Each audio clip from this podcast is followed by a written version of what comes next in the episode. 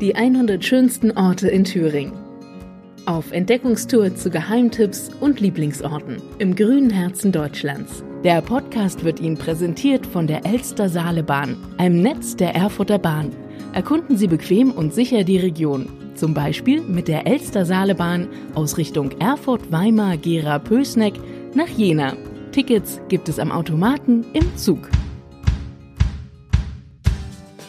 Heute geht es hoch hinaus in Arnstadt. Die romantische Wasserschlossruine Neideck liegt inmitten der historischen Innenstadt, direkt gegenüber dem Schlossmuseum. Ein Ort mit einer bewegten Geschichte. Schon im 13. Jahrhundert wurde erstmalig eine Burganlage hier erwähnt.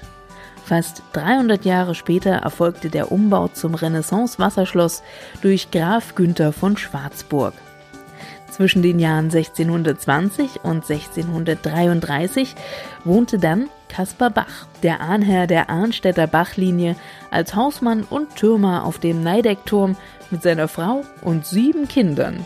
Erhalten von dem einst prächtigen Schloss blieb nach einem Jahrhunderte währenden Verfall leider nur noch der Turm. Doch der kann sich sehen lassen. 65 Meter ist er hoch und damit ein Riese an dem an Türmen ohnehin nicht armen Arnstadt. Von ihm aus kann man wunderbar die ganze Stadt überblicken. Der Neideckturm darf aber auch als Einladung zu einer Zeitreise verstanden werden. Mit der Wiedervereinigung ist das Areal dem Vergessen entrissen worden. Dank bürgerschaftlichem Engagement wurden Teile der Ruine freigelegt, Gewölbe gesichert und rekonstruiert. Nun lädt ein rustikaler Keller zu Feiern und kulturellen Veranstaltungen ein. Vor allem aber kann man auch im Freigelände allerhand Modelle von historischen Gebäuden bestaunen. Und dazu gehört natürlich auch das einstige Schloss.